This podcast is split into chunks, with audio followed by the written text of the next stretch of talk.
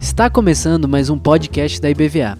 Aqui você encontrará mensagens que edificarão a sua vida e te ajudarão a caminhar com Jesus.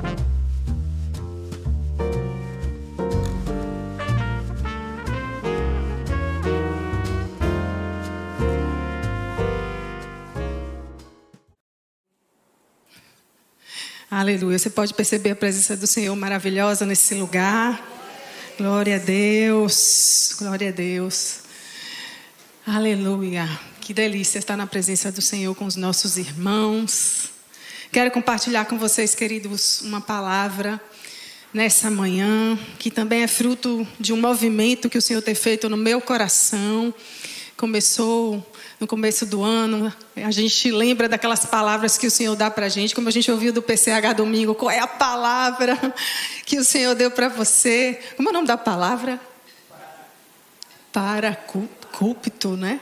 Quem ouviu a mensagem aí foi muito bom, uma benção, né? E a gente tem ouvido do Senhor essa palavra de que a gente precisa nos aproximar mais dele, ter uma visão mais próxima estar mais na Sua presença, conhecendo quem Ele é, sendo abraçados pelo Seu amor, tendo uma vida de maior entendimento, de revelação de quem Ele é.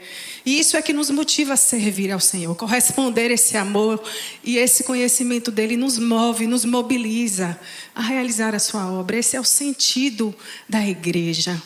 E o Senhor também falou meu coração no começo desse ano uma palavra, eu compartilhei um pouco na vigília sobre esse resgate que a gente precisa ter na nossa vida de devoção a Ele e, contemplá-lo mais e ter foco em quem Ele é e, e mudar um pouco a lente né, dos nossos óculos para enxergarmos o detalhe da Sua pessoa, estarmos nesse lugar de oração, de adoração.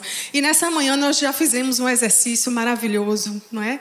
E nesse ambiente de louvor, de adoração, irmãos, quanta coisa preciosa acontece. Quantas maravilhas o Senhor pode manifestar. O Senhor trouxe ao meu coração uma palavra e eu, por mais uma vez, achei que PCH estava roubando o texto que eu ia compartilhar. Ele compartilhou o texto de Atos, capítulo 16. Eu quero convidar você também a fazer isso. Nessa manhã, nós vamos pensar um pouquinho sobre o poder que existe no ambiente de louvor e de adoração a Deus. E, de fato, às vezes a gente fala assim: ah, o louvor liberta não é? Existe um poder no louvor. E às vezes a gente pensa que é assim, a gente liga uma música e começa a repetir aquelas palavras da música, e a gente acredita que alguma coisa mística vai acontecer, porque existe um poder né, no que a gente está fazendo. Mas será que é só esse o sentido do poder do louvor, do poder de um ambiente de louvor e de adoração a Deus? Certamente que não. Então eu quero compartilhar com vocês um pouco do sentido disso, que começa dentro de nós. O ambiente de louvor e de adoração precisa começar dentro de um coração grato. Um coração que está nesse lugar de contemplação, de aproximação, que tem uma visão de quem Deus é. E nesse lugar da sua presença recebe aquela substância, não é espiritual e recebe entendimento, recebe essa fé para viver a vida no meio das adversidades. Então é muito mais do que colocar uma playlist, não é? Muito legal que vai de alguma forma acalmar a nossa alma. Eu quero falar um pouco disso nessa manhã. Quero então que você abra, abriu a Bíblia, Atos capítulo 16. Eu quero lembrar para vocês o que estava acontecendo nesse momento aqui. O apóstolo Paulo tinha acabado de se apartar do seu companheiro de viagem Barnabé, e então passa agora a caminhar nas suas missões com Silas, um outro companheiro. E ele estava vivendo esse movimento de ouvir o Espírito, de se mobilizar na missão de Deus por meio da palavra de Deus. E o Espírito Santo o compeliu a não estar pregando o evangelho na Ásia. Ele estava com aquele desejo, mas o Espírito Santo então diz assim: olha, você vai passar para Macedônia, você vai para outro lugar, você vai expandir esse evangelho aí na Europa. E ele, muito sensível a essa voz, então resolve adentrar a cidade de Filipos, que é a cidade que foi conquistada por Filipe, né? Quem lembra dessa história? O, o, o pai do Alexandre o Grande. E ele então entra naquela cidade. Só que quando ele entra, aí algumas coisas começam a acontecer. Ele estava muito imbuído da missão de Deus, junto com seu companheiro. Mas a pessoa que ela está realmente focada, olhando para Jesus, focada na missão de Deus, ela é sensível ao Espírito. E ele então procurou, inicialmente, entrando naquele lugar, um lugar de oração, que era ali perto da praia, no rio. E ele se deparou com quem? Quem lembra da história? Com Lídia, uma mulher oriental, vendedora de púrpura, e ele começa então naquele lugar de oração, talvez um pouquinho de louvor, né? A Bíblia não diz, mas a oração combina com a adoração. Aquela mulher então é atraída a ouvir a palavra de Deus e o texto diz que o coração dela se abre para ouvir a palavra de Deus. Aquela mulher se converte e toda a sua família ela chama aqueles discípulos para entrarem na sua casa. É nesse movimento caminhando, fazendo a obra de Deus, que Paulo e Silas continuam, perseveram. E o texto continua dizendo que nesse lugar, caminhando, fazendo a sua obra, eles vão buscar o lugar de oração de novo, todos os dias, e aí se deparam com uma outra mulher. Parece que as mulheres estavam marcando o caminho de Paulo e Silas. E agora eles encontram uma mulher endemoniada. É interessante porque esse texto traz uma visão de uma mulher que estava falando coisas boas a respeito deles. E essa mulher dizia assim: Olha aí, eis aí os filhos do Deus Altíssimo, falando bem da reputação deles. E essa mulher era uma mulher que adivinhava as coisas que iam acontecer. Talvez o equivalente hoje a uma cartomante, né? Alguém assim, que prevê o futuro. E ela dava lucro aos seus senhores. E o texto fala que o apóstolo Paulo, então, reincidentemente, ouvindo essas coisas a respeito dele, ele então para um determinado dia e fala: Olha, sai em nome de Jesus. Espírito maligno, ele tem um discernimento que aquelas boas palavras não vinham da parte de Deus. E aquela mulher então é liberta. Olha que forte. E é nesse contexto de libertação, ele fez uma coisa boa para aquela mulher. Porém, aqueles homens que tinham lucro com aquele trabalho que ela fazia e também com o sofrimento que ela vivia, aqueles homens resolveram se revoltar contra Paulo e Silas. E eles criam um verdadeiro motim, né? chamam os pretores, colocam aqueles homens em praça pública. E o texto agora que a gente vai ler fala disso. Desse momento em que Paulo e Silas estão vivendo uma situação extrema de perseguição por conta do Evangelho. Olha que diz aí o versículo 19. Quero que você leia. Aqui também a gente tem, está um pouquinho difícil de enxergar, mas na sua Bíblia, olha só o que diz o texto. Eu estou com a versão NVT, que diz assim: Vendo seus senhores que se lhe desfizera a esperança do lucro, agarrando em Paulo e Silas, os arrastaram para a praça, à presença das autoridades. E levando-os aos pretores, disseram: Estes homens, sendo judeus, perturbam a nossa cidade, propagando costumes que não podemos receber, nem praticar, porque nós somos romanos. Olha o que acontece, irmãos. Então levantou-se a multidão unida contra eles e os pretores, rasgando-lhes as vestes, mandaram açoitá-los com varas. Imagina aí que cena. Além de falarem mal daquele homem, de tirarem as vestes, agora eles estavam ó, sendo massacrados, açoitados fisicamente.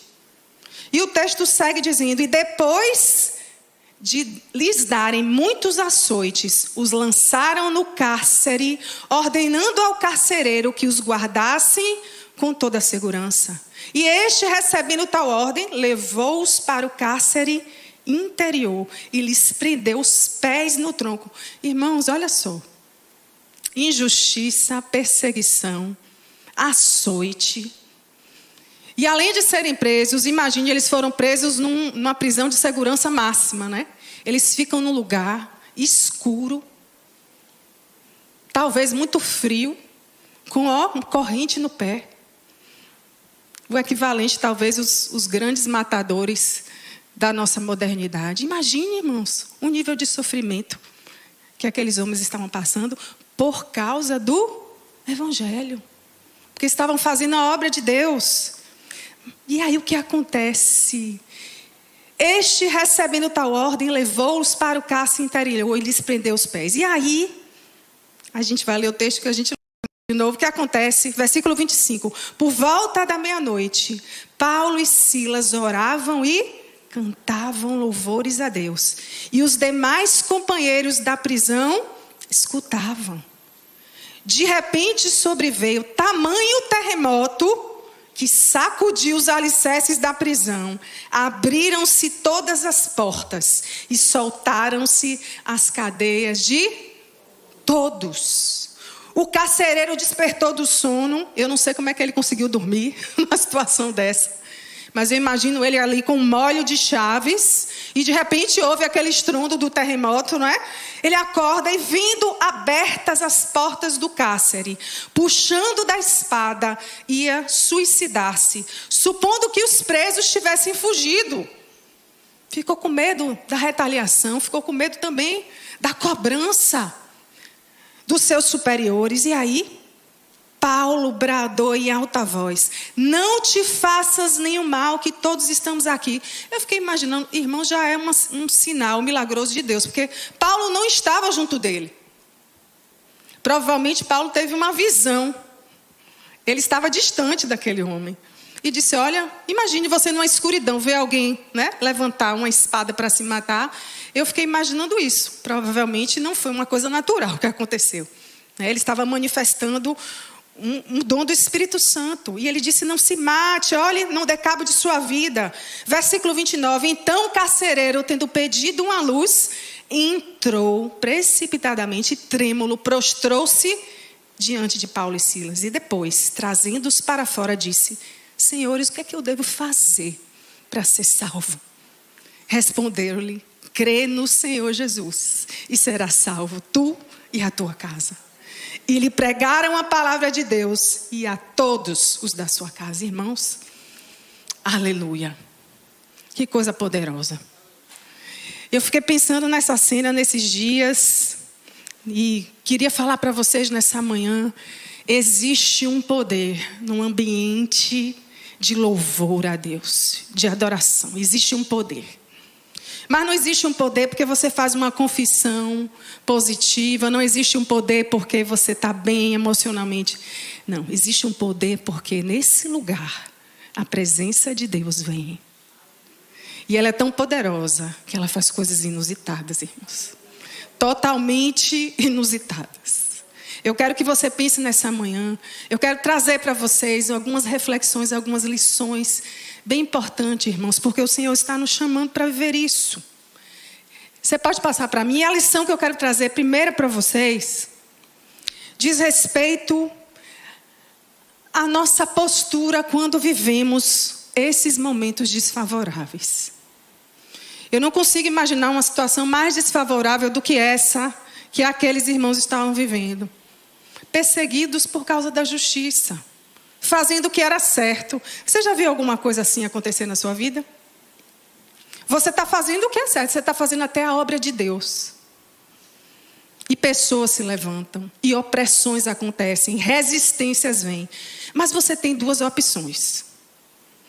Ou você vai ficar indignado, como Paulo ficou, porque a Bíblia diz que ele ficou indignado com aquele espírito maligno que estava ali perseguindo ele. Mas o que foi que ele fez? Quando houve a resistência, quando pessoas se levantaram, quando ele estava sofrendo o sofrimento extremo, qual foi a decisão dele? O texto diz: por volta da meia-noite, na hora mais escura do dia. E isso fala para nós da escuridão mesmo da nossa alma. Naquela hora, do perrengue, mais perrengue. o que é que eles estavam fazendo? Orando e adorando. Aleluia. Então, a primeira lição que você tem que se lembrar, irmãos, é só uma lembrança nessa manhã. Em momentos desfavoráveis, você pode produzir um ambiente de louvor e adoração. aonde você estiver. Aonde você estiver. Não é uma cadeia escura, às vezes é na sua casa, onde você vê um marido difícil, que reclama, onde você vê um filho que todas as manhãs deixa a toalha em cima da cama. Qual é a tendência que a gente tem? É chegar, acordar e levantar e reclamar. Não é assim que a gente faz? Mas é possível. Adolescente jovem é uma beleza para isso, né? Você tem a opção de abrir sua boca e produzir um ambiente da presença de Deus. Você tem essa decisão todos os dias. Quando acontecem as situações mais difíceis, em situações bem desfavoráveis, onde pessoas se levantam no seu trabalho contra você, falando mal de você. Você pode fazer coro com os murmuradores, ou não. Você pode estar naquele lugar, naquele ponto de pregação, porque é assim que eu entendo trabalho, sabe, irmãos? Você pode produzir ali uma torre de oração e de adoração a Deus. Você tem essa decisão. E você pode fazer isso hoje. Isso é uma decisão, irmãos. Não é só como eu falei já, eu vou botar lá um louvor para ver se alguém ouve. Isso tem que começar dentro de nós. Então, essa é a primeira lição que a gente vê na vida desses homens. Vem indignação, irmãos, vem indignação por conta da obra de Deus. A gente não tem isso? Às vezes acontece uma resistência à igreja, à palavra de Deus, e a tendência da gente é ficar indignado. Oh, eu queria mesmo que essa criatura fosse para o inferno. Né? A gente fica assim, a gente ora, acha que não dá, não tem salvação, a gente ora para o problema. Mas o Senhor está dando a gente a oportunidade de cooperar com Ele. E para isso eu preciso decidir, produzir todos os dias um ambiente de louvor e de adoração. Uma segunda coisa é que esse ambiente de louvor e de adoração, irmãos, ele prepara o coração para escutar a palavra de Deus. Olha que coisa incrível. Isso não aconteceu nessa manhã aqui? O que a gente faz, irmãos, de forma coletiva ou individual na nossa devoção a Deus, tem sentido espiritual. A gente está aqui, não está quando a gente vem cantar, quando a gente vem entrar na presença de Deus, nesse lugar de aproximação, de louvor, de adoração, não é para entreter vocês, não. Não é? Não é, isso tem um sentido. E o sentido é atrair a presença de Deus. Foi isso que aconteceu naquela prisão. Aqueles homens estavam num lugar muito duro, difícil, e o texto diz que Paulo e Silas começaram a cantar e adorar. E o que é que aconteceu com os companheiros e os demais? Escutavam. Eles não estavam escutando as queixas deles, porque a mulher estava perseguindo eles, porque os pretores resolveram bater neles. Eles estavam ouvindo oração e louvor. Esse ambiente de oração e de louvor que você produz na sua vida, na sua casa, no seu trabalho, nesse lugar coletivo, é atrativo para a palavra de Deus. As pessoas vão escutar. Se você é uma pessoa que vive nessa vida assim, com um coração assim, pessoas vão te escutar e vão escutar o que o Senhor quer falar através de você. As pessoas são atraídas, irmãos. Elas ficam meio que hipnotizadas quando existe esse ambiente propício à palavra de Deus. Porque você sabe que o louvor e a adoração é uma comunicação sua com Deus. Você está falando, você está cantando, é uma forma, né, de adorar o Senhor. Você está dizendo para ele o que você pensa dele, aquilo que você sente. Mas Deus também quer se comunicar conosco. E Ele então é responsível ao nosso louvor e à nossa adoração, trazendo a Sua palavra. Como estamos fazendo agora, e nós escutamos, e o nosso coração se enche de gratidão, e nós devolvemos o louvor e a adoração de novo. É uma dinâmica de comunicação. Nós falamos e Ele responde quando existe esse ambiente de louvor e de adoração. Amém? Então, aqueles homens estavam numa situação assim, desfavorável, mas resolveram ter uma atitude de louvor e de adoração e outras pessoas começaram a escutar. Isso é muito forte, irmãos. Outra lição. Nesse ambiente de louvor e adoração, Deus manifesta sinais e maravilhas. Aleluia. É muito forte, irmãos. Eu, eu fiquei viajando aí no texto, né? Sobre essa situação que aconteceu, um fenômeno natural. Né? Olha o que o texto diz: de repente sobreveio tamanho terrível alicerces da prisão, e as portas se abriram, e as cadeias daqueles homens todas se quebraram. Imagine, irmãos. Que coisa forte. Você está num lugar de oração, de adoração. A presença de Deus é tão grande que acontece um abalo sísmico. Mas é uma coisa tão sobrenatural que, se você parar para pensar, o que é que o terremoto faz? A gente já viu vários noticiários com, mostrando os estragos que um terremoto pode fazer, não é? Normalmente acontece destruição, pessoas morrem, são soterradas, não é assim? É uma coisa que eu nunca vi um terremoto acontecer num lugar só. Né? Acontece num, num ambiente, num lugar que vai gerar aquela fissura na terra. Posteriormente pode gerar um tsunami. Não é assim? É uma coisa que vai levando a outra. Mas um terremoto numa cadeia só. Isso é coisa de Deus. Isso é sinal, é maravilha, não é uma coisa normal. Que nenhum homem pode fazer, nem pode mensurar. Nesse ambiente de louvor e de adoração, coisas incríveis acontecem. Coisas incríveis. Portas são abertas, pessoas são libertas, irmãos. Pessoas são libertas. Eu fiquei meditando nessa lição. Não só coisas sobrenaturais, que não estão dentro do, da nossa esfera de entendimento acontece, como portas são abertas e pessoas são libertas. É exatamente o que aconteceu ali. Eu fiquei meditando, irmãos, e meditando e meditando. Olha que coisa incrível. Abriram-se todas as portas e soltaram-se as cadeias de todos. Uma ação de Deus, a partir de um ambiente da presença de Deus. O que é que está acontecendo aqui nessa manhã, irmãos? Coisas indizíveis e sobrenaturais. E o Senhor me, me levou a pensar sobre isso. Eu quero que você guarde essa frase, olha só. Foi o que o Senhor ministrou para mim no momento de oração. O carcereiro tinha a chave da prisão, não é? Mas foi o terremoto que abriu as portas.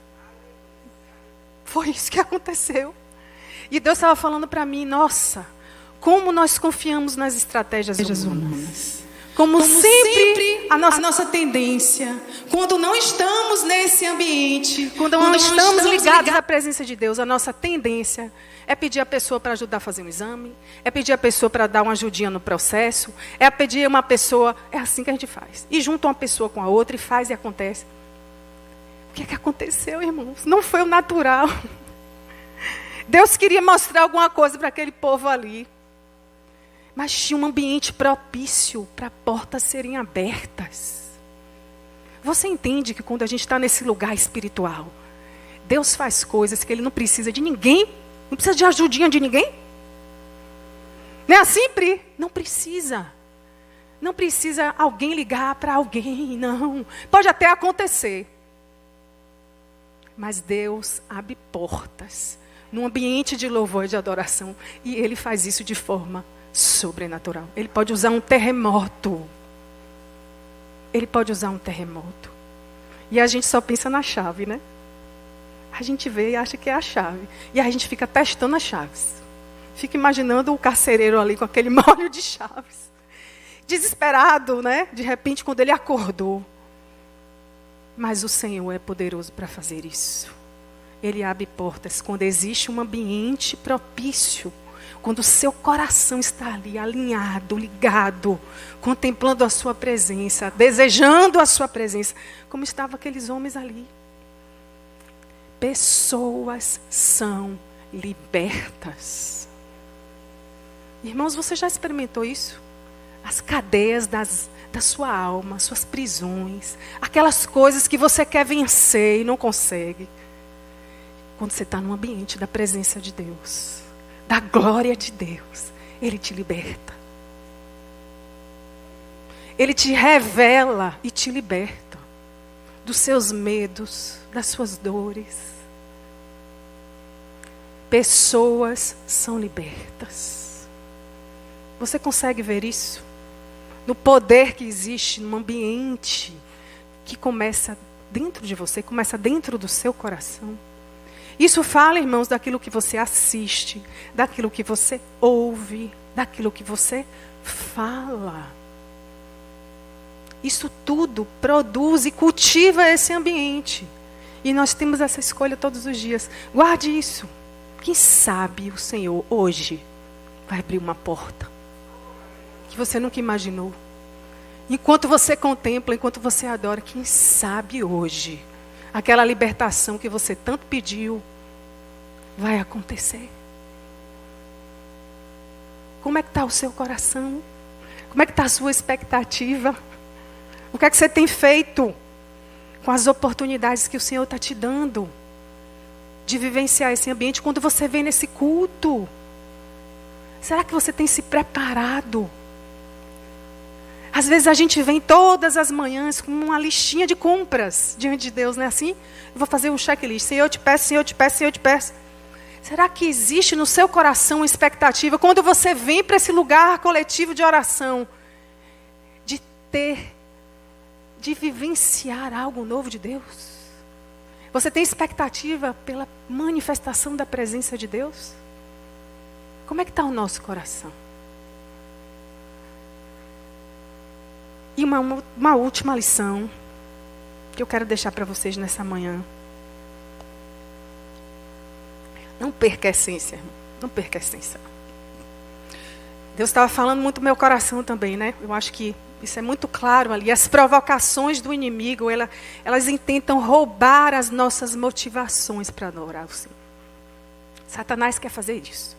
Quer tirar o seu foco, quer tirar o seu olhar do Senhor. Ele quer. Foi isso que ele queria fazer com Paulo. Usando um elogio.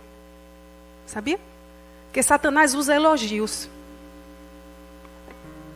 As bajulações acontecem para nos desviar, nos desalinhar desse lugar. Então a gente precisa compreender.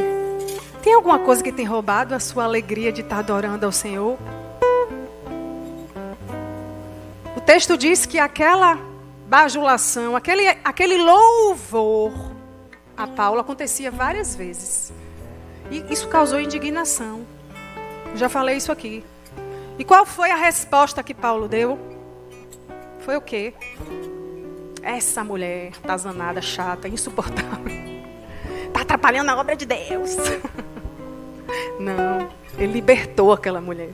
Ele foi um cooperador com o movimento de Deus, porque o coração dele estava ali, cheio de gratidão, de louvor a Deus. Então, como é que você faz, meu irmão? Como é que deve ser o seu louvor? Olha que lindo que a palavra de Deus diz. Está lá no Salmo 33, versículo 3. Cante ao Senhor com júbilo, com alegria. Não deixe Satanás roubar a sua alegria, não. Nem com as coisas do dia a dia. Você precisa se apresentar ao Senhor com júbilo e com arte. Eu acho isso lindo, eu acho esse texto lindíssimo. Né, Pri? né, Gui? Com arte. Com coisas lindas, você pode fazer um desenho, você pode. Eu amo os desenhos do PCH. Né? Minha filha também gosta de desenhar. Quando foi a última vez que você escreveu uma cartinha para o Senhor? Né? Que você contemplou a beleza de uma flor? Que você fez uma música? De vez em quando eu faço umas músicas assim, meu, né? Eu, mas o Senhor gosta das minhas melodias, né? Quando foi a última vez que você de repente se dedicou colocar diante do Senhor algo que Ele te deu com arte. Você também precisa louvar em espírito e com entendimento. A palavra de Deus fala isso lá em 1 Coríntios capítulo 14. Paulo está ali falando para a igreja: olha, meus irmãos, as manifestações do Espírito têm que acontecer na liberdade, com decência, com ordem. Mas você precisa cantar com o Espírito e cantar com o entendimento. Será que você já cantou com o Espírito? Será que você deseja isso? Você pode pedir isso ao Senhor. Senhor, eu quero cantar com o Espírito, eu quero cantar, cantar a tua palavra, eu quero cantar canções que o Senhor me der. Como você deve louvar ao Senhor? Você entende isso? É assim que a gente produz um ambiente agradável, propício à presença de Deus. E qual a importância disso, irmãos? Qual a importância disso? Eu queria que você também não esquecesse isso. Deus me deu esse entendimento e eu trouxe para a minha vida. Olha só, o louvor, a vida de louvor, de adoração, ela ajuda você a centralizar sua devoção a Deus e não a você.